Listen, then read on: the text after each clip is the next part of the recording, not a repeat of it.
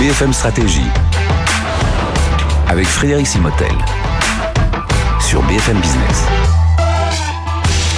Bienvenue dans ce nouveau cours BFM Stratégie. Vous savez, on vous fait entrer dans les coulisses de la stratégie des entreprises. On va s'intéresser cette semaine à, à, la Chine. Comment les chefs d'entreprise doivent-ils regarder euh, la Chine? Voilà, c'est ça, ça change hein, selon les selon les décennies, selon même selon les, les, années. On va en parler avec un spécialiste, François Candelon. Bonjour François. Bonsoir. Vous êtes directeur monde du BCG Anderson Institute, BCG qui est notre partenaire hein, sur ces BFM Stratégie. Alors il y a quelques jours, c'était le 14e plan. Euh, euh, quinquennal de, de, la Chine. Voilà, c'était 3000, 3000 députés qui étaient euh, chinois qui étaient réunis. Tout à l'écoute. Voilà, tout à l'écoute avec euh, ces images que l'on que l'on imagine bien, le grand drapeau chinois derrière.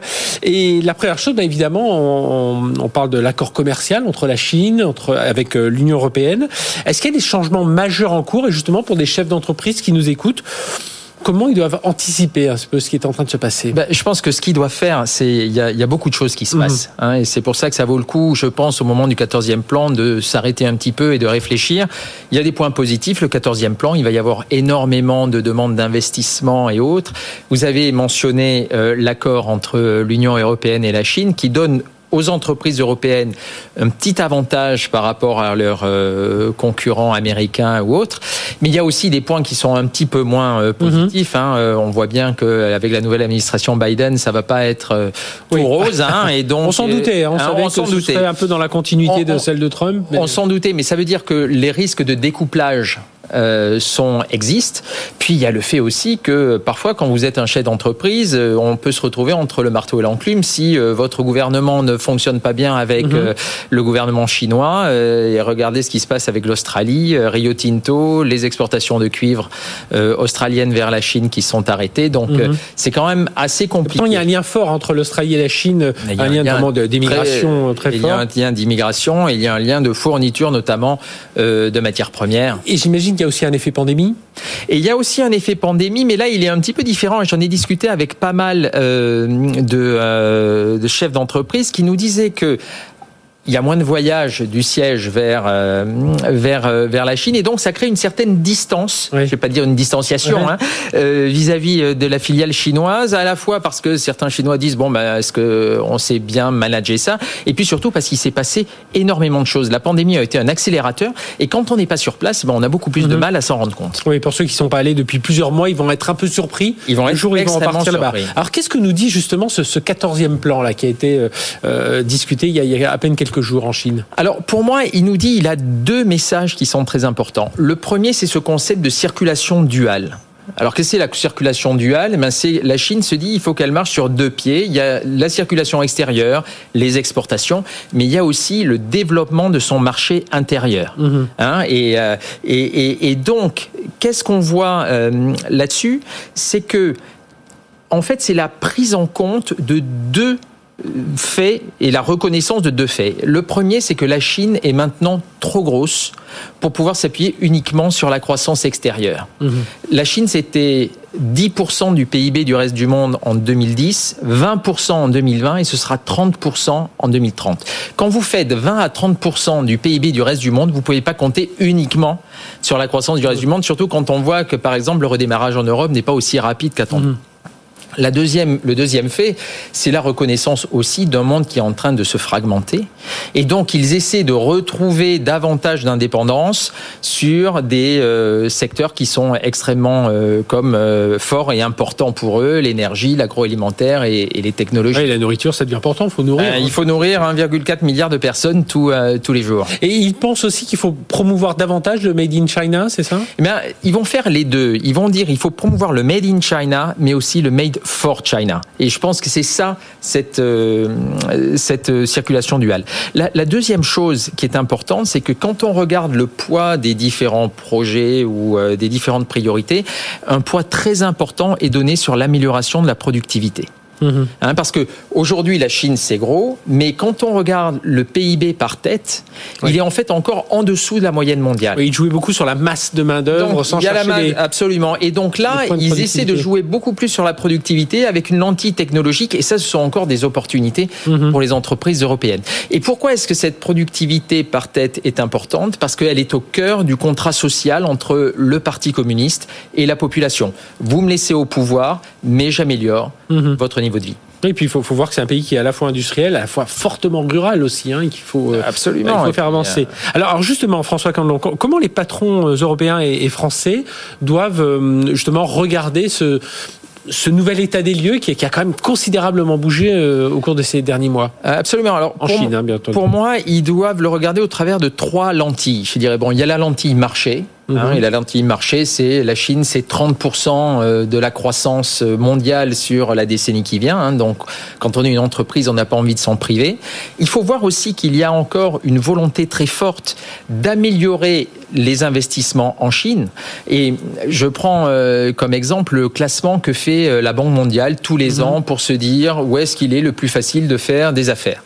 Eh bien, il y a trois ans, la Chine était aux alentours de la 80e place. Aujourd'hui, ils sont 31e, ils sont devant la France, ce qui veut dire que pour la Banque mondiale, il est plus facile de faire des affaires en Chine qu'en France. Et donc, c'est une opportunité très forte pour nous. Et il mhm. faut qu'on y aille davantage. Je vois par exemple le port de Hainan que, que je connais bien. Euh, ces zones de libre-échange, vous allez avoir des avantages très forts pour les talents peu ou pas d'imposition euh, pour les entreprises, les, euh, ça va être capé aux alentours de 15%, pas de droit d'importation. Donc il y a quand même tout un écosystème qui est en train de se mettre en place pour favoriser les investissements à l'étranger. Donc ça, c'est la lentille marché. Vous avez aussi la lentille technologique. Oui, bien entendu. Oui. Alors j'entends souvent dire oui, mais euh, les Chinois ne font que copier. je ne dis pas qu'ils n'ont pas copié, mais il faut se rendre compte des efforts qu'ils sont en train de faire en R&D. en 20 ans, de 2000 à 2020, leurs investissements en R&D sont passés de 40 milliards de dollars, c'était des nains, à plus de 500 milliards. Ils sont juste en dessous des États-Unis et ils sont largement au-dessus mhm. des dépenses R&D de l'Union européenne, même si on inclut encore le Royaume-Uni. Alors, ils font des progrès et ça va se faire au cours du temps, hein, c'est pas instantané, mais ils ont quand même encore des faiblesses. Et, je pense que les sanctions euh, qui ont été, euh, les sanctions américaines contre Huawei notamment, les ont mis, ont mis ces mhm. faiblesses au grand jour de la population chinoise, qui a été un petit peu surprise, et c'est surtout le cas notamment autour des semi-conducteurs, qui a été la faillite, je dirais, du 13e plan. Hein. Ils voulaient avoir une indépendance de 40% en termes de semi-conducteurs, mais ils, ne produisent pas, et ils ne sont pas au niveau au meilleur niveau. Et donc là, il y a une opportunité pour les entreprises européennes de, Alors, il y a une opportunité pour les entreprises européennes dans les semi-conducteurs, dans l'informatique quantique, dans les circuits intégrés. La souveraineté technologique est au cœur du, pro, du, du 14e plan et donc si une entreprise européenne peut s'insérer et peut les aider, aucun, aucun doute, ils seront très preneurs. Et alors, vous nous avez parlé de l'anti-marché, l'anti-technologique, il y en a trois. La troisième, c'est la troisième, c'est la lentille autour du, du manufacturing. Hein. Il faut arrêter de penser la Chine comme étant euh, un pays de, pour le manufacturing à bas coût. C'est au contraire, aujourd'hui, ils sont allés, ils sont vraiment euh, très, très bons euh, sur bien d'autres choses. Et, mm-hmm. et, il y a une anecdote, par exemple, avec Samsung, au, à l'automne 2019, à quelques semaines d'écart, Samsung a fermé sa dernière usine d'implantation euh, de, de, pour les, téléphones mobiles, hein, euh, mhm. de, de, mettre de mise d'assemblage, d'assemblage des, des, téléphones mobiles. Et en même temps, quelques semaines plus tard, ils investissaient 8 milliards de dollars dans une usine extrêmement avancée pour des puces mémoire donc il faut, donc il faut vraiment avoir ces euh, différentes et, changer la manière de, de, percevoir la Chine. Ce n'est plus que l'usine du monde, la Chine, c'est aussi le centre d'ingénierie un peu de. Absolument. Ça reste quand même une, forte, euh, une forte puissance industrielle quand même. Comment aborder ce, marché chinois? Alors une fois voilà, on a compris un peu les enjeux. Euh, comment on va y aller? Est-ce que c'est en train de changer là aussi Les sponsors? Enfin voilà, qu'est-ce qui change aujourd'hui? Ben, Je pense qu'il il faut regarder deux choses. Il faut regarder la Chine et ce que la Chine peut apporter à vos affaires dans le reste du monde. Alors sur la Chine, moi je pense qu'il faut essayer d'être le plus chinois en Chine. Mhm. Pourquoi? Parce que vous avez un, euh, des clients qui sont, c'est un marché très gros et très spécifique. Hein. Mhm. J'avais participé à une réunion avec le Premier ministre Li Keqiang où il exprimait le fait, il nous disait, vous savez, c'est dur, hein, il y a le premier, le second et le tiers-monde en Chine. Donc si on veut en faire partie, il faut vraiment regarder ça. La deuxième chose, c'est que vous faites face à des concurrents locaux qui ont la taille mondiale. Parce que dès que vous êtes un leader en Chine, vous avez de facto la taille mondiale. Et donc le fait d'être une euh, multinationale ne vous apporte pas d'effet d'échelle Mhm. en relatif. Et puis la troisième chose, ce sont des concurrents qui sont extrêmement bons. Quand vous faites face à Ping An, quand vous faites face euh, à Suning dans le Mhm. retail, quand vous faites On face dans les à voitures électriques, hein, ils regardez vite, hein. les voitures Ouais. électriques, vous vous rendez compte qu'il faut vraiment euh, euh, faire attention. Et puis troisième point, il y a aussi pourquoi être chinois en Chine, parce que le risque de découplage, même si à mon avis il n'est pas très fort, continue à exister, donc il faut potentiellement euh, s'y préparer. Et il y y y a des risques euh, quand même. Ah comment, risques. comment on réussit Bah, à, les, à, les, à les contourner ou au moins à les Alors, amoindrir je pense que pour ça, il faut avoir vraiment confiance dans ces équipes en Chine et, et bien comprendre la Chine. Donc, à mon avis, avoir accès à des vétérans, je dirais, de la Chine, Mhm. des Occidentaux dans lesquels vous avez grande confiance, et je pense un préalable pour, euh, pour continuer à, à travailler là-dessus. Mais autrement, oui, il faut être vigilant, euh, c'est sûr. Il y a des leçons pour des autres marchés euh, Alors pour les autres marchés, il y a énormément de leçons sur les modèles d'affaires. L'autre jour, j'étais avec le, le PDG de Flipkart, qui est le leader de l'e-commerce indien. Et, euh, et qu'est-ce qu'il me disait? Il me disait, mais depuis 4-5 ans, euh, pour trouver des sources d'inspiration, je regarde ce qui se passe en Chine et je me désintéresse totalement de ce qui se passe Voilà. aux États-Unis. Ouais. Donc vous avez les modèles d'affaires, vous avez des nouveautés, ils, ils repensent les, les, les- la manière de, de, de faire des process.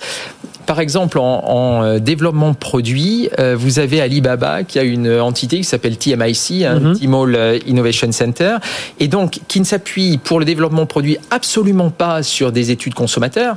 Non, non. Ce qu'ils font, ils s'appuient sur les données de l'écosystème Alibaba. Et par exemple, avec Mars, ils ont travaillé, ils ont identifié qu'il y avait un segment de Chinois qui aimait beaucoup euh, manger épicé et qui aimait les barres chocolatées. Eh bien, ils ont travaillé, ils ont créé un sneakers, euh, un sneakers épicé.